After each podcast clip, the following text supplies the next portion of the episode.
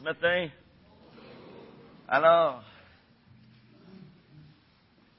c'est une parole, c'est une promesse du Seigneur, ça. Hein? Nous verrons sa face. Quel beau jour ça sera, n'est-ce pas? On va le voir face à face. Et ce matin, eh bien, on est dans un face à face avec Dieu. On continue notre série sur notre face à face avec Dieu. Et j'aimerais vous inviter à tourner dans Marc, chapitre 8. Marc, chapitre 8, verset 27. Marc, chapitre 8, verset 27. Et auparavant, on va, on va prier Seigneur, si vous voulez bien. Père éternel, merci. Merci pour ta présence au milieu de nous ce matin. Merci pour chaque personne qui est là. Seigneur, elle est précieuse à tes yeux. Et Seigneur, on veut t'en louer. Parce que chaque personne qui est ici est précieux. Seigneur, merci parce que tu es venu mourir pour chacun d'entre nous ce matin. Et on veut juste le reconnaître. On veut juste être reconnaissant. On veut juste être dans la joie, d'être dans la paix à cause de ton merveilleux salut.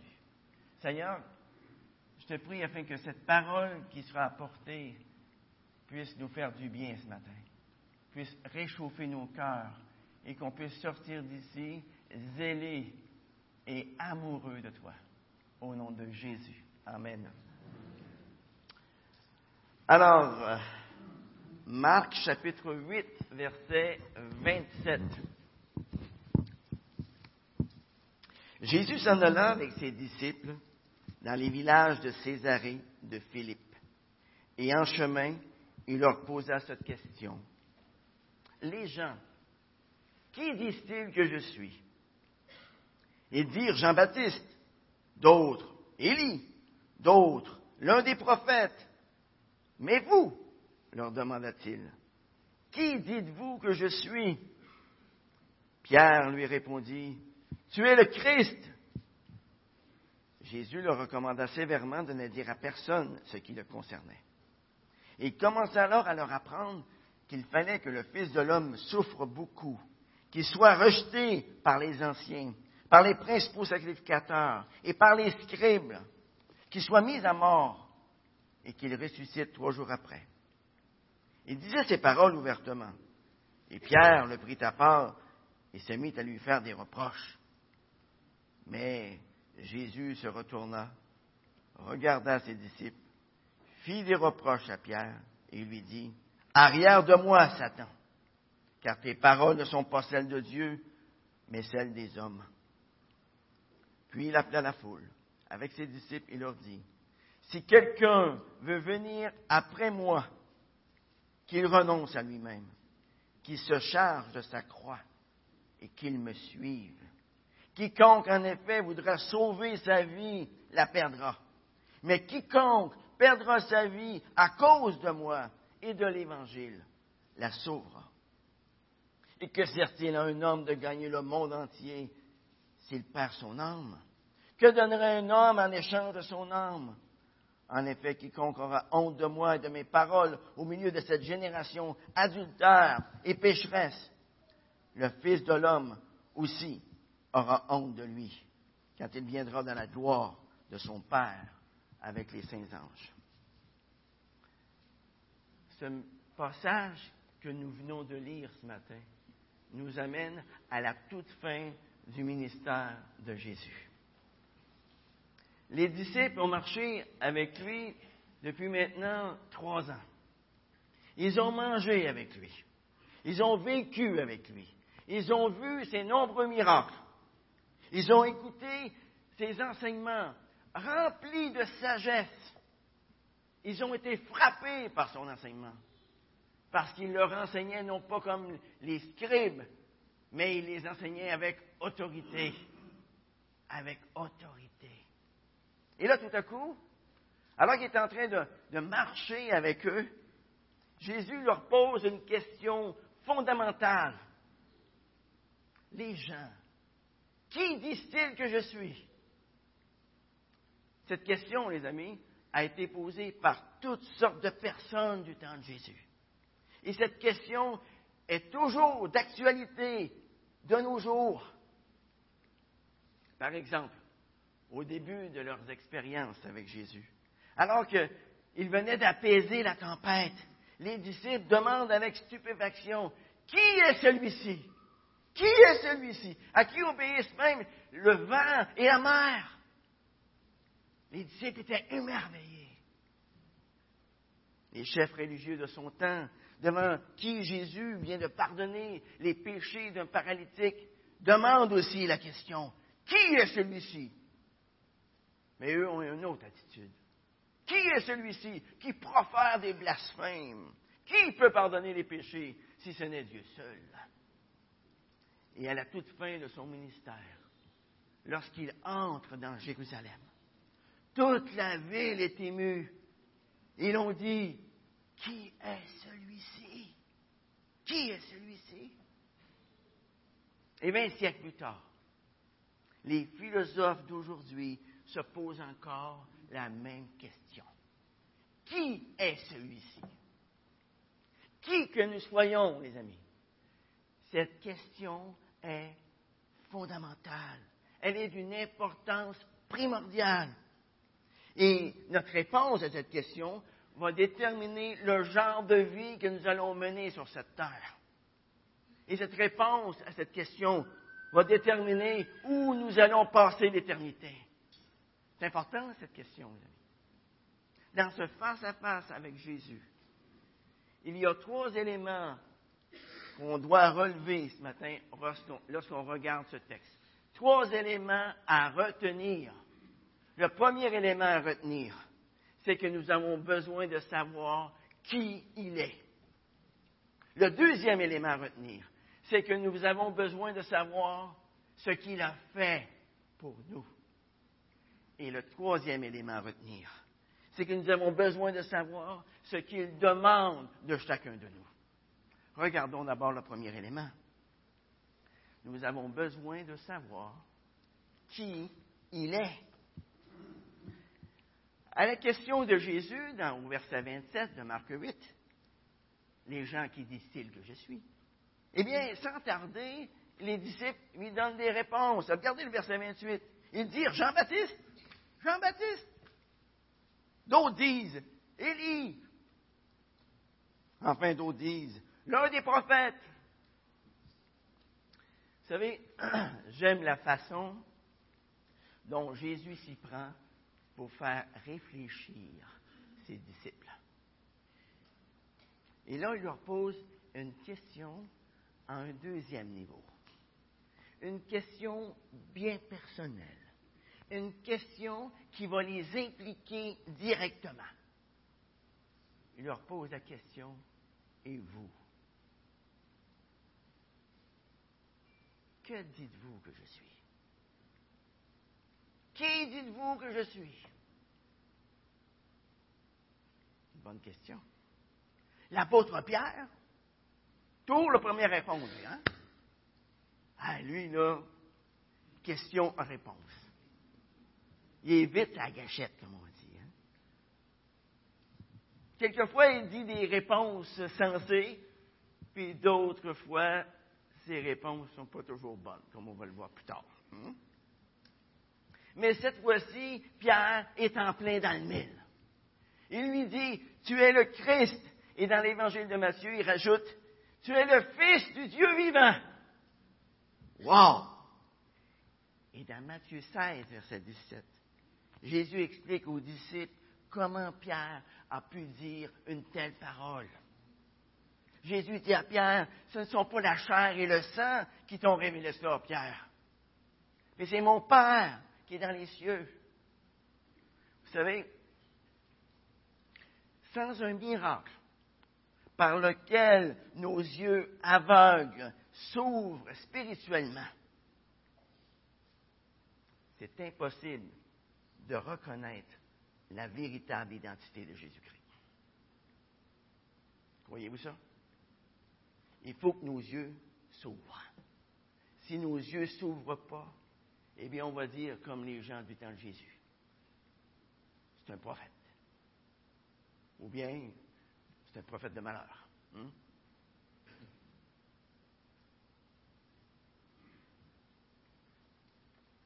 Cette déclaration de Pierre ici est d'une importance extrême.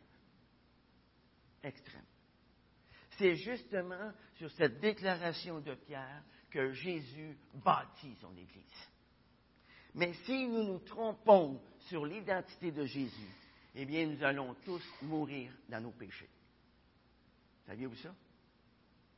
C'est d'ailleurs ce que Jésus va dire à ses contemporains dans Jean 8, 24. Si vous ne croyez pas que moi je suis, vous mourrez dans vos péchés. Pourquoi les gens ne suivent-ils pas Jésus aujourd'hui? Vous êtes-vous déjà posé ces questions-là? Pourquoi les gens ne suivent-ils pas Jésus? Tout simplement parce qu'ils ont des problèmes avec l'identité de Jésus. Ils ne reconnaissent pas qui il est.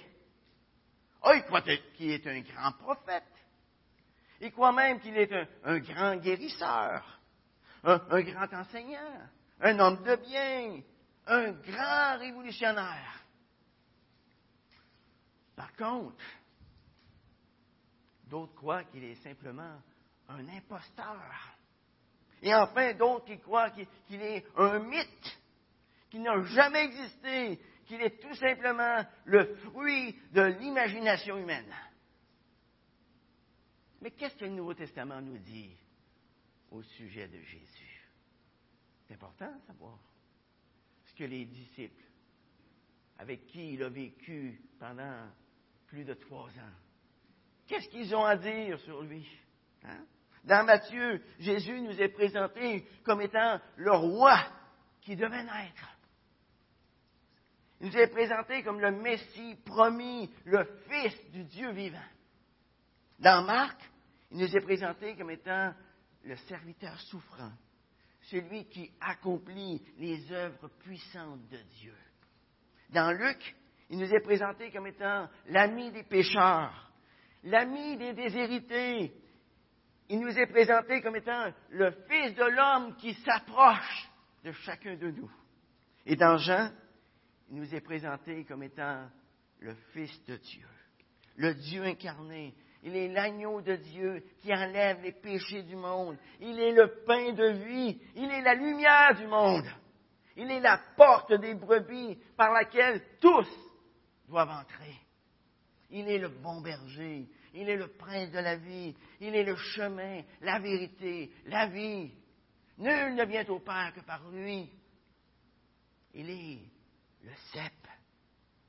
Et dans Acte, il nous est présenté comme étant le Seigneur ressuscité qui répand son esprit sur nous. Il est notre lumière sur notre chemin de Damas. C'est comme ça qu'il nous est présenté dans le livre des Actes. Et à travers toutes les épîtres du Nouveau Testament, Jésus nous est présenté comme étant celui qui nous justifie, celui qui a porté nos péchés à la croix et qui a eu la victoire sur la mort. Il nous est présenté comme étant celui qui nous délivre de la, de la malédiction de la loi. Celui qui pourvoit tous nos besoins et en qui nous avons tout pleinement. Il est celui qui été tenté comme nous à tous égards, mais sans commettre de péché. Il nous est présenté comme étant le berger, le gardien de nos âmes. Et enfin, dans l'Apocalypse, il nous est présenté comme étant le témoin fidèle et véritable. Il nous est présenté comme étant l'alpha et l'oméga, le lion de la tribu de Judas, l'agneau immolé, le roi des rois, le seigneur des seigneurs. Wow! C.S. Lewis, professeur renommé de l'Université de Cambridge, a dit un jour, un homme qui serait seulement un homme et qui dirait le genre de choses que Jésus a dites ne serait pas un grand maître moral. Il serait soit un fou, sur le même plan que l'homme qui se prétend être un œuf à la coque, ou bien il serait pire encore, le diable de l'enfer. Il vous faut faire un choix. ou bien cet homme était et demeure le Fils de Dieu, ou bien il est un insensé, ou pire encore.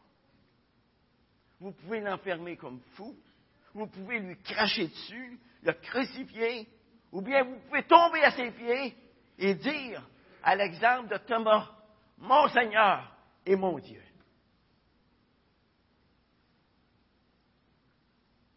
Fin de la citation. Plus que jamais auparavant, notre génération a besoin de savoir qui est réellement Jésus. Et ceux qui peuvent dire à cette génération qui est Jésus, ce sont ceux qui connaissent Jésus. Ce sont ceux qui ont cru en lui. Ce sont ceux qui ont marché à ses côtés ici-bas. Ce sont ceux qui ont entendu son enseignement. Vous voyez, en tant qu'enfants de Dieu, nous avons la responsabilité de faire, de faire connaître Jésus à nos contemporains. Ça, c'est la mission donnée à tous ceux qui se disent chrétiens aujourd'hui. Tous, sans exception. Sans exception. Le deuxième élément à retenir dans notre face-à-face avec Jésus ce matin, c'est que nous avons besoin de savoir ce qu'il a fait pour nous. Et on voit ça au verset 31. Il commença alors à leur apprendre qu'il fallait que le Fils de l'homme souffre beaucoup, qu'il soit rejeté par les anciens, par les principaux sacrificateurs et par les scribes, qu'il soit mis à mort et qu'il ressuscite trois jours plus tard. Vous savez, Jésus-Christ a eu une vie publique de seulement trois ans, trois ans et demi, à peu près. Il a vécu en un temps où il n'y avait pas d'auto. Il n'y avait pas de train. Il n'y avait pas d'avion. Il n'y avait pas de radio. Il n'y avait pas de télévision. Il n'y avait pas d'Internet. Il n'y avait pas non plus de journaux, ni aucun autre moyen rapide de communication. Et en plus de cela, Jésus est né dans un tout petit village, de rien du tout, Bethléem. Et ensuite, il a vécu la plus grande partie de sa vie dans un autre petit village, au milieu de nulle part, Nazareth. En plus de cela, Jésus n'a pas voyagé à plus de 300 kilomètres de son lieu de naissance. Il n'a jamais écrit un livre. Il n'a jamais fréquenté l'université.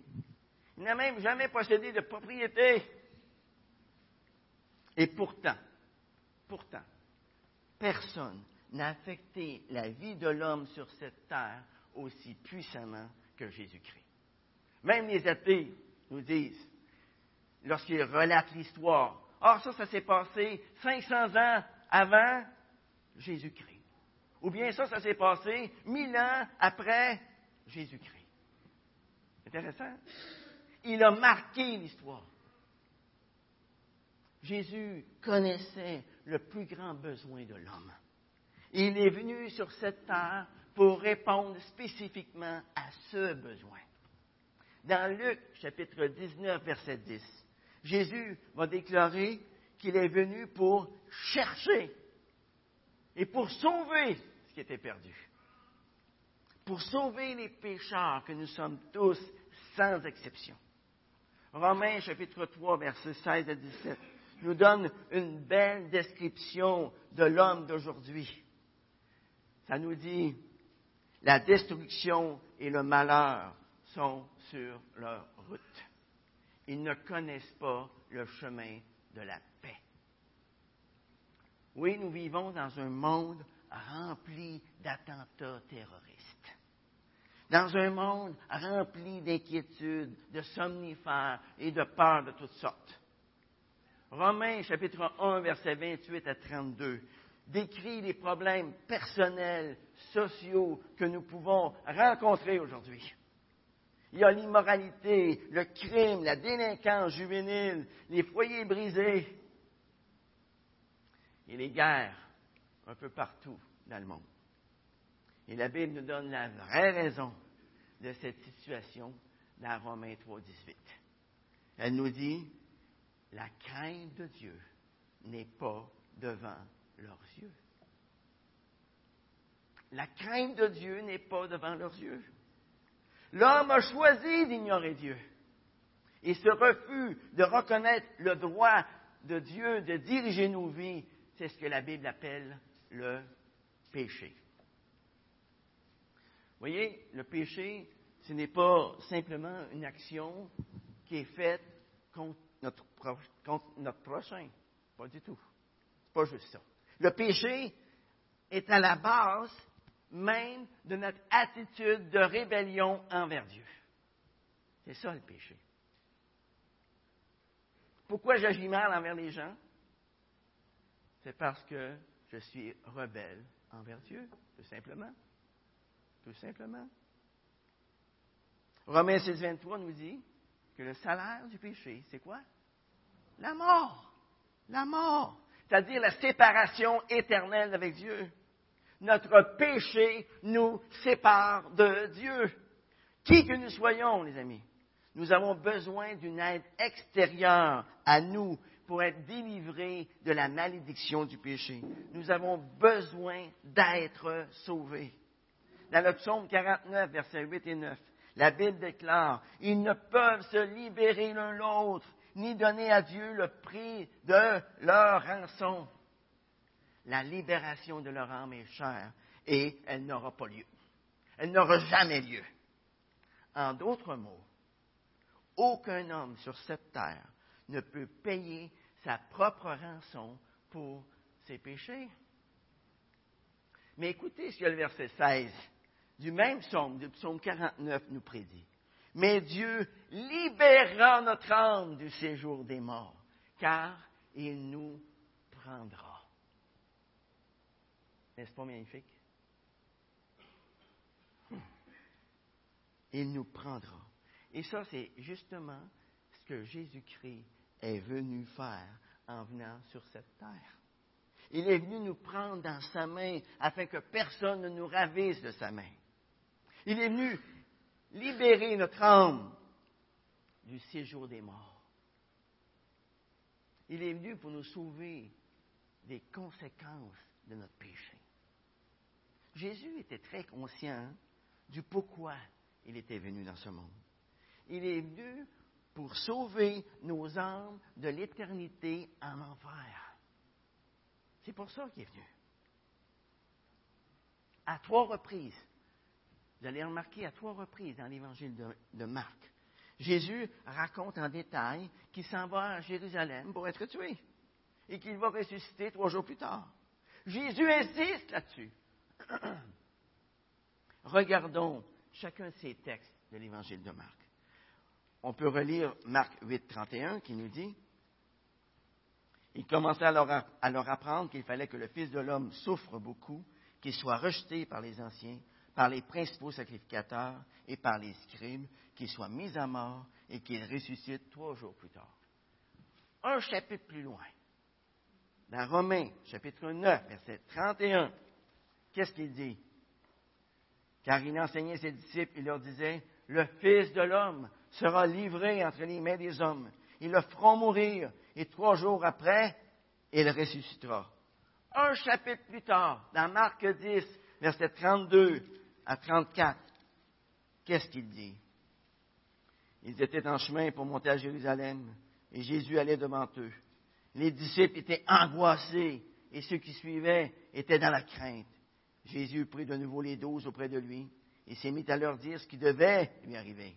Voici, nous montons à Jérusalem, et le Fils de l'homme sera livré aux principaux sacrificateurs et aux scribes. Ils le condamneront à mort, ils le livreront aux païens, se moqueront de lui, cracheront sur lui, le flagelleront et le feront mourir. Et trois jours après, il ressuscitera. Ici, dans ces trois textes, Jésus prédit sa mort et il prédit sa résurrection. Par contre, ce qui n'est pas mentionné dans chacun de ces trois textes, c'est le pourquoi. Pourquoi? Après les trois prédictions que Jésus fait au sujet de sa mort et de sa résurrection, il va tout de suite répondre à la question du pourquoi. Quelques versets plus loin, dans Marc 10, verset 45, il va déclarer, car le Fils de l'homme est venu non pour être servi, mais pour servir et donner sa vie en rançon pour beaucoup. Ça, c'est le fait central de toute l'histoire de l'humanité, les amis. Que Jésus ait donné sa vie pour nous, pour nous pécheurs. Dieu le Fils, Jésus, fut envoyé par Dieu le Père afin de donner sa vie en rançon pour beaucoup. La Bible nous dit dans 1 Pierre, chapitre 3, verset 18, que Christ est mort pour les péchés, lui, le juste, pour des injustes, afin de nous amener à Dieu. Afin de nous amener à Dieu. Et dans Isaïe 53, verset 5, la Bible nous dit qu'il était blessé pour nos péchés, brisé pour nos iniquités. Le châtiment qui nous donne la paix est tombé sur lui. Et c'est par ses meurtrissures, par son sang, que nous sommes guéris, que nous sommes pardonnés, mes amis. Jésus, lui, l'homme sans péché, a accepté de mourir à notre place pour nous, pour des hommes pécheurs. Romains 5.8 nous dit que Christ a prouvé son amour, que Dieu a prouvé son amour envers nous, parce que lorsque nous étions encore des pécheurs, Christ est mort pour nous. Notez ici que ce n'est pas Dieu qui est notre ennemi. Avez-vous remarqué? Ce n'est pas Dieu qui est notre ennemi, mais c'est nous qui sommes ses ennemis.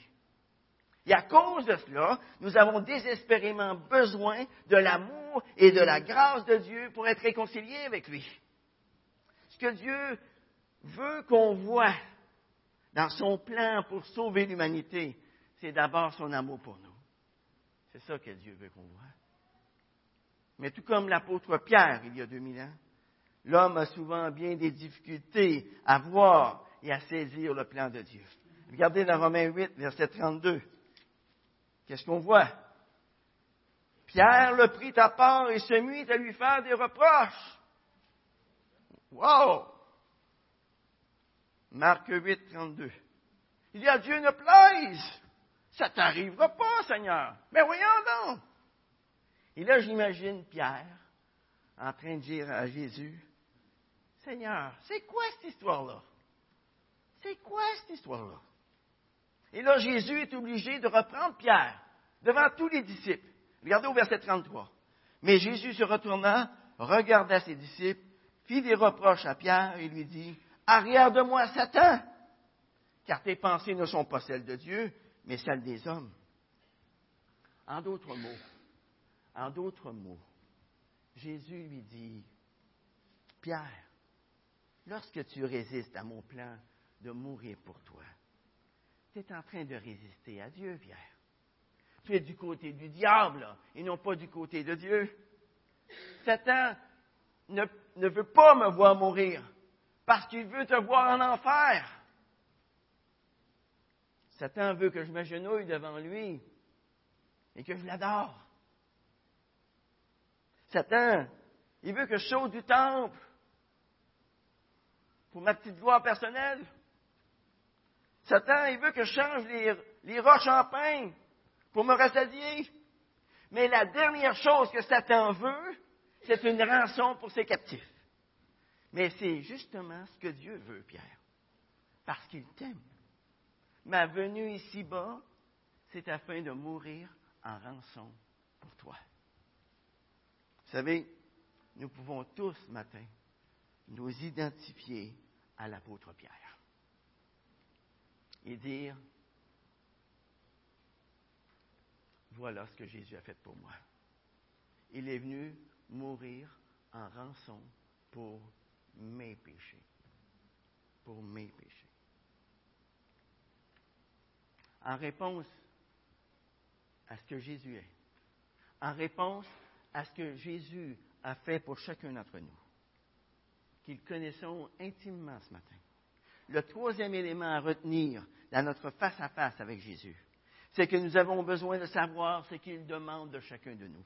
Nous avons besoin de savoir ce qu'il demande de chacun de ceux qu'il a rachetés au prix de son sang. Aujourd'hui, plusieurs se demandent, mais qui sont les rachetés? Est-ce que nous sommes parmi eux? Eh bien, le verset 34. Au verset 34, Jésus va nous donner la réponse. Qu'est-ce que Jésus dit?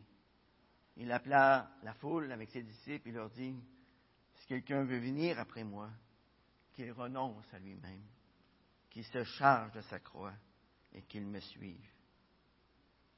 Trois demandes que Jésus fait. Renoncer à soi-même, se charger de sa croix et le suivre. Qu'est-ce que Jésus veut dire ici? Qu'est-ce que Jésus veut dire? Qu'est-ce que ça veut dire renoncer à soi-même? Hein? C'est dire adieu à notre moi, à notre ego. C'est renoncer aux aspects égoïstes de notre personne. C'est dire adieu à nos satisfactions personnelles. C'est dire adieu à notre propre volonté pour suivre la sienne. C'est considérer les intérêts des autres comme étant supérieurs aux nôtres. C'est ça que ça veut dire, renoncer à soi-même. Qu'est-ce que ça veut dire maintenant, prendre sa croix? C'est accepter les souffrances intérieures ou extérieures qui peuvent nous atteindre lorsque nous nous attachons fidèlement à Jésus-Christ. Vous savez, on peut subir des pertes matérielles parce qu'on veut marcher droit dans un monde croche. Pas vrai? On peut perdre des amis de longue date parce que nous avons décidé de nous identifier à Jésus-Christ. Et et dans certains cas, on peut même subir des persécutions allant jusqu'à la mort à cause de notre attachement à Jésus-Christ. Ce que Jésus voulait dire en disant de prendre sa croix, c'est que les, les, véritables chrétiens ne reculent pas. Et cela même devant la mort. Le temps de la renommée de la foi d'Hébreu 11 nous donne un aperçu de ce que les chrétiens peuvent endurer pour suivre Christ dans ce monde. Tournez avec moi dans Hébreu chapitre 11, pour ceux qui ont leur Bible. À la fin du verset 35, il nous dit, D'autres furent torturés et n'acceptèrent pas de délivrance afin d'obtenir une résurrection meilleure. D'autres éprouvèrent les moqueries, le fouet, bien plus les chaînes et la prison. Ils furent lapidés, mis à l'épreuve, sciés, ils furent tués par l'épée, ils allèrent ça et là, vêtus de peau de brebis, de peau de chèvre, dénués de tout, opprimés, maltraités. Eux dont le monde n'était pas digne, errant dans les déserts, les montagnes, les cavernes et les antres de la terre. Wow! Ça, c'est le lot aujourd'hui, les amis. De milliers de chrétiens dans le monde à chaque année. À chaque année. Il y a des milliers de chrétiens qui meurent à cause de leur foi. Ici, on vit dans un pays privilégié. Rendons grâce à Dieu pour ça. Soyons reconnaissants pour ça. Mais dites-vous bien qu'ailleurs, ils ne l'ont pas facile. Et nous non plus, dans un sens, on ne l'a pas facile. Parce qu'on est soumis jour et nuit à toutes sortes de tentations, de toutes sortes. Toutes sortes. Toutes sortes. On est tiraillé. On est un peu comme Lot dans Sodome, qui tourmentait son âme de juste. C'est ce qu'on vit aujourd'hui, les amis. Qu'est-ce que ça veut dire maintenant, me suivre? C'est mettre en quelque sorte à chaque pas le pied dans l'empreinte du sien. C'est accomplir de façon humble ce que Dieu nous demande à chaque jour. C'est de suivre la direction de l'Esprit de Dieu. C'est de lui obéir jour après jour. Et cela bien souvent au dépend de, de notre confort, de notre sécurité. C'est d'accepter de vivre dans un monde déchu avec les conséquences qui s'en suivent. Comme vous le voyez, au cœur même de la vie du disciple se trouve l'engagement d'être semblable à Jésus-Christ. C'est là un engagement à agir comme lui a agi et être prêt à accepter d'être traité comme lui l'a été. Cet engagement signifie faire courageusement face à un monde qui nous est hostile. Cet engagement implique une confession publique que Jésus est Seigneur dans ma vie, que je n'ai pas honte de lui. Ce que Jésus demande, mes amis, ce n'est pas qu'on l'ajoute à notre liste d'amis sur Facebook. Pas ça. Pas ça, pas tout. Ce qu'il demande de ses disciples, c'est qu'ils soient prêts à tout abandonner pour le suivre. C'est ça qu'il demande. Ça, ça veut dire être prêt à renoncer entièrement à soi. Renoncer à notre désir d'être au contrôle de notre sécurité, de notre bien-être. Et même être prêt à mourir pour lui si c'est nécessaire. Les personnes qui sont tièdes à l'idée d'un tel engagement ne le suivent tout simplement pas. Jésus n'insiste pas. Jésus n'insiste pas. Il ne tord pas les bras de personne. Vous avez remarqué dans les évangiles, lorsque vous les lisez, Jésus n'insiste pas. Jésus a renvoyé ceux qui n'étaient pas prêts à payer le prix. Comme le jeune homme riche, par exemple. Dans Luc, chapitre 14, versets 28 à 30, Jésus avertit ceux qui envisagent de devenir ses disciples de bien penser à, ce que ça va leur coûter. Ça coûte quelque chose. Luc 14, verset 28. Je vous lis ça rapidement. Ça dit, car lequel d'entre vous, s'il veut bâtir une tour, ne s'assit pas d'abord pour calculer la dépense et voir s'il a de quoi la terminer? De peur qu'après avoir posé les fondations, il ne soit pas capable d'achever et que tous ceux qui le verront ne se moquent de lui et ne disent, cet homme a commencé à bâtir, il n'a pas été capable d'achever.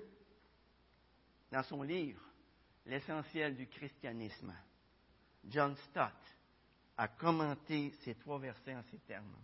Et je le cite. Le paysage chrétien est, pourrait-on dire, parsemé de tours abandonnées, inachevées. Ce sont les ruines de ceux qui commencèrent à construire, mais qui furent incapables de continuer.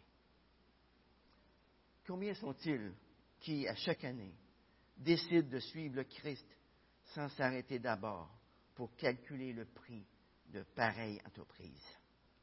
Le résultat, c'est le grand scandale de la chrétienté d'aujourd'hui, un christianisme de nom. Là où la civilisation chrétienne s'est répandue, le christianisme n'est pour beaucoup qu'un mince vernis. On veut bien d'une religion respectable, d'un coussin moelleux qui rassure sans déranger, qui protège des désagréments de la vie et qui peut changer de forme à volonté. Il ne faut pas s'étonner alors que les cyniques parlent d'hypocrites dans l'Église et qu'ils rejettent la religion comme une échappatoire à la réalité. Fin de la citation. Être chrétien, les amis, ce n'est pas accepter Christ simplement pour échapper à l'enfer. C'est être engagé envers Jésus en tant que Seigneur et Maître de notre vie. Le racheter du Seigneur Jésus le suit, même si cela est coûteux. Être chrétien, c'est prendre conscience avec l'apôtre Paul dans Galates chapitre 2 verset 20 que nous sommes crucifiés avec Christ. Ce n'est plus nous qui vivons, c'est Christ qui vit en nous.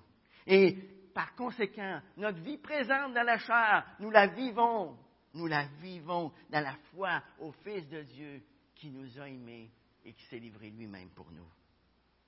Pourquoi pensez-vous Pourquoi pensez-vous que Dieu nous laisse dans ce monde? Hein?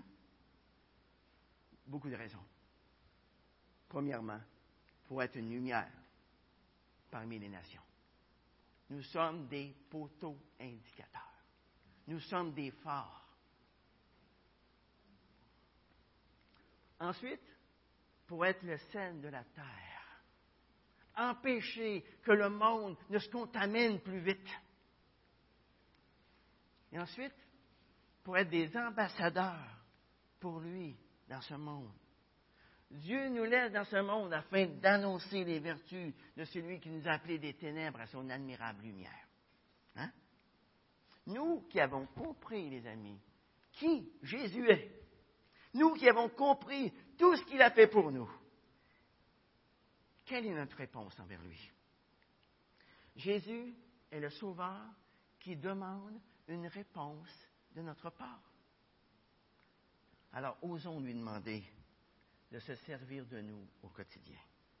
Osons lui demander de nous rendre plus attentifs aux besoins des gens qui nous entourent.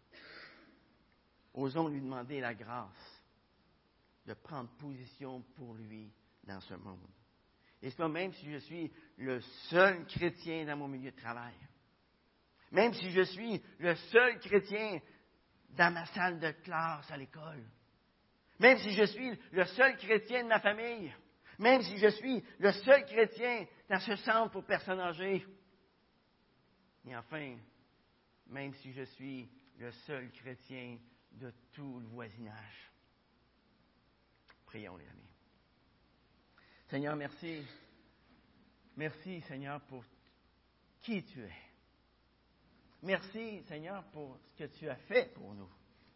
Merci d'avoir donné ta vie en rançon pour nous.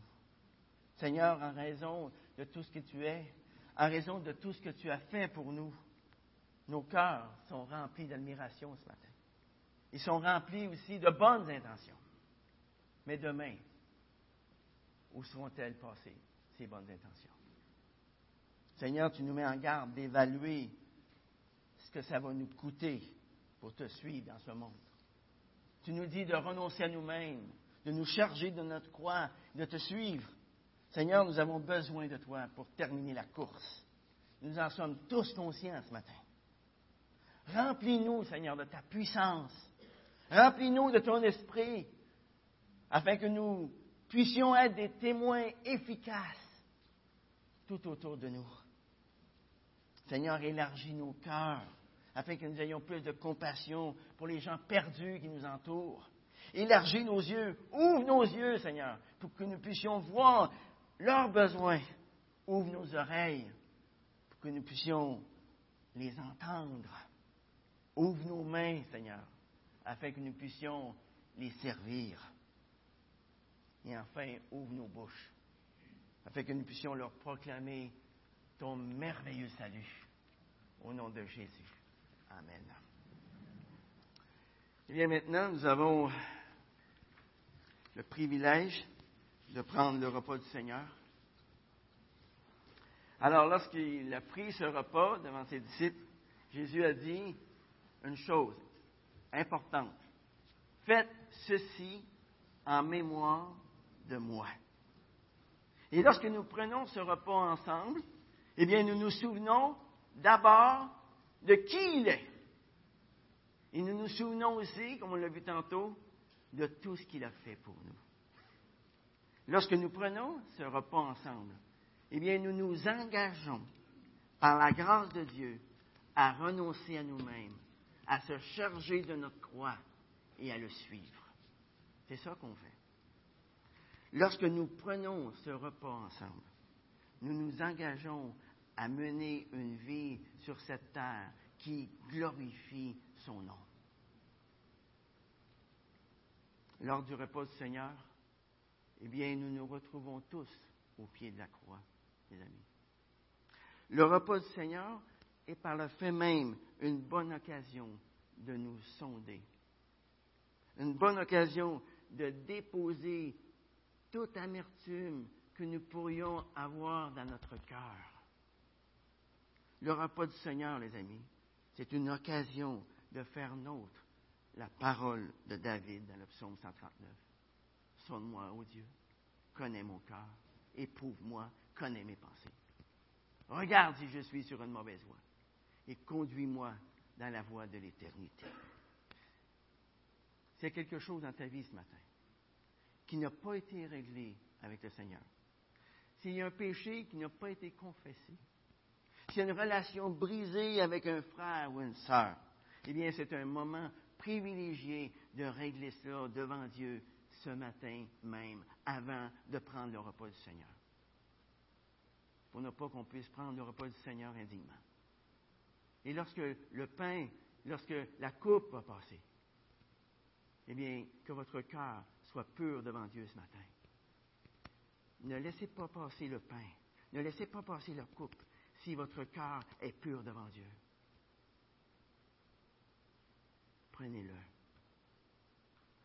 il n'y a rien qui m'attriste autant que de voir des gens qui laissent passer le pain et qui laissent passer la coupe parce qu'ils ont encore une petite crotte sur le cœur envers quelqu'un. Ils ont de l'amertume dans l'âme. Réglez cela devant Dieu ce matin. On va prendre un moment de silence.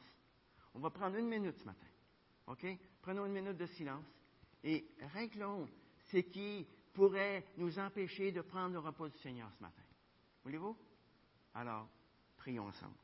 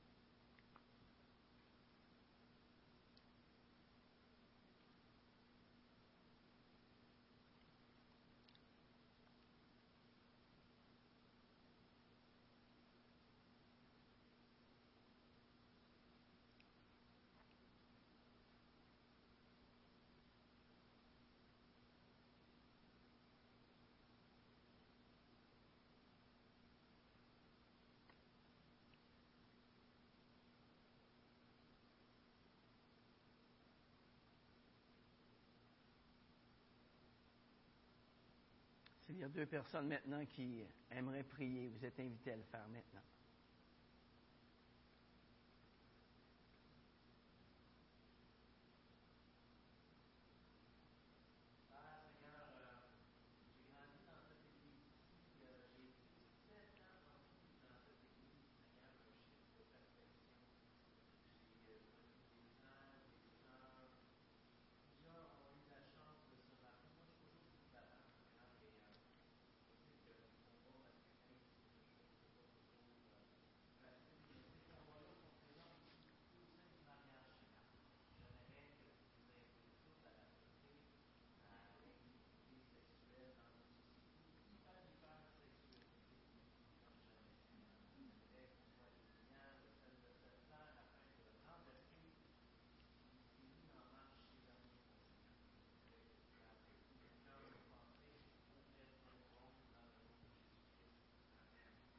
Amen.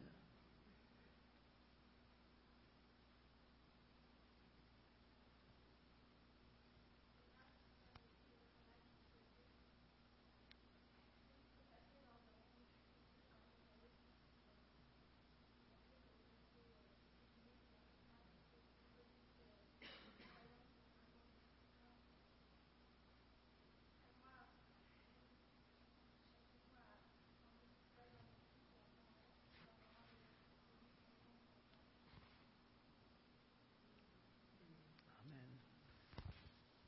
Seigneur, on veut te louer. Te louer parce que tu es celui qui a porté nos péchés. Tu es celui qui pardonne parfaitement tous ceux qui s'approchent de toi. Et Seigneur, s'il y a une personne ici ce matin qui ne te connaît pas encore, eh bien, je te prie afin que tu touches son cœur d'une façon spéciale, que tu puisses lui ouvrir les yeux et qu'elle puisse te connaître intimement, qu'elle puisse vivre une vie complètement renouvelée avec toi. Dans le beau nom de Jésus. Amen.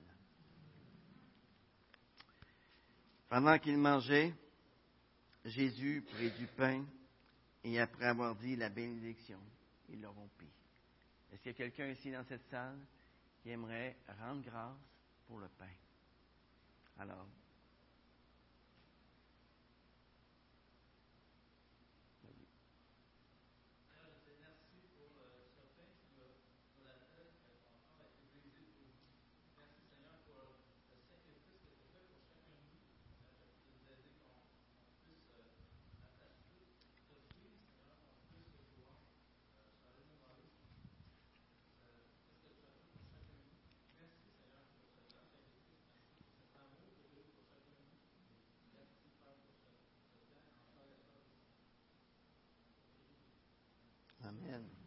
Et après avoir dit la bénédiction, il le leur donna.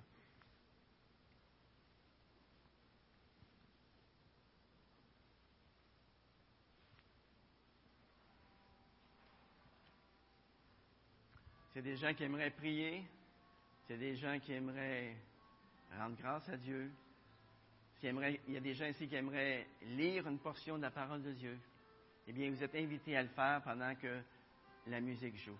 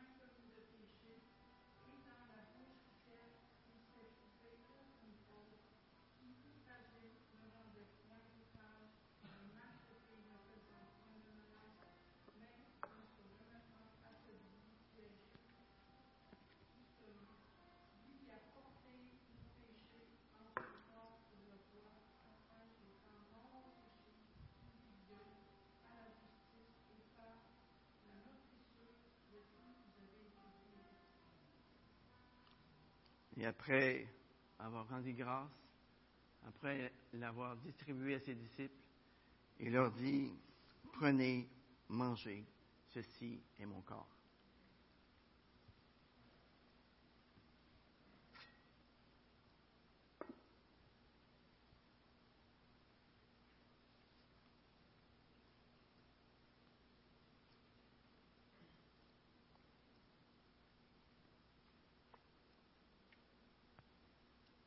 Prit ensuite une coupe et il rendit grâce. Est-ce qu'il y a quelqu'un dans cette salle qui aimerait rendre grâce pour la coupe?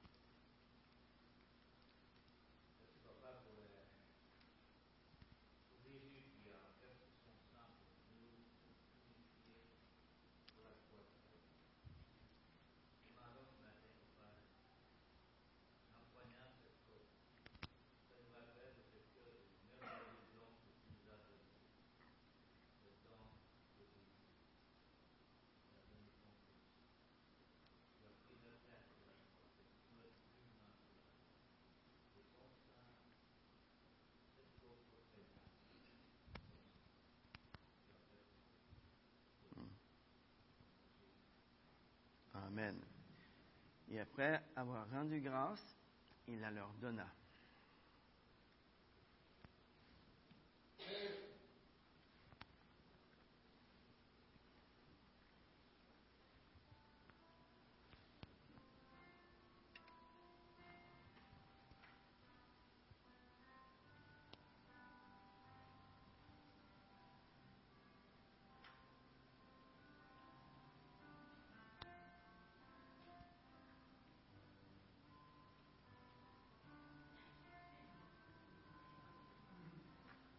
Encore une fois, vous pouvez lire un passage, vous pouvez prier, vous pouvez témoigner. C'est un temps propice pour le faire maintenant.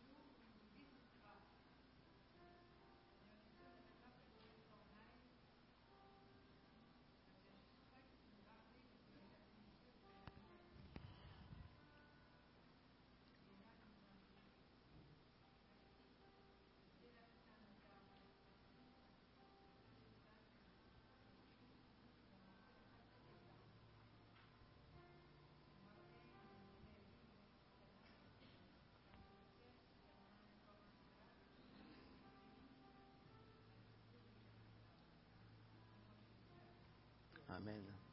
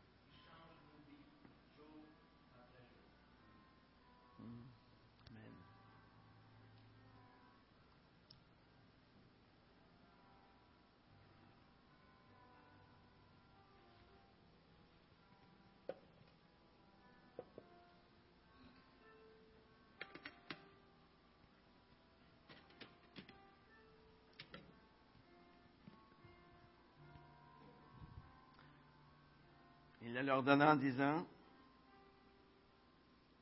Buvez-en tous, car ceci est mon sang, le sang de l'alliance, qui est répandu pour beaucoup pour le pardon des péchés.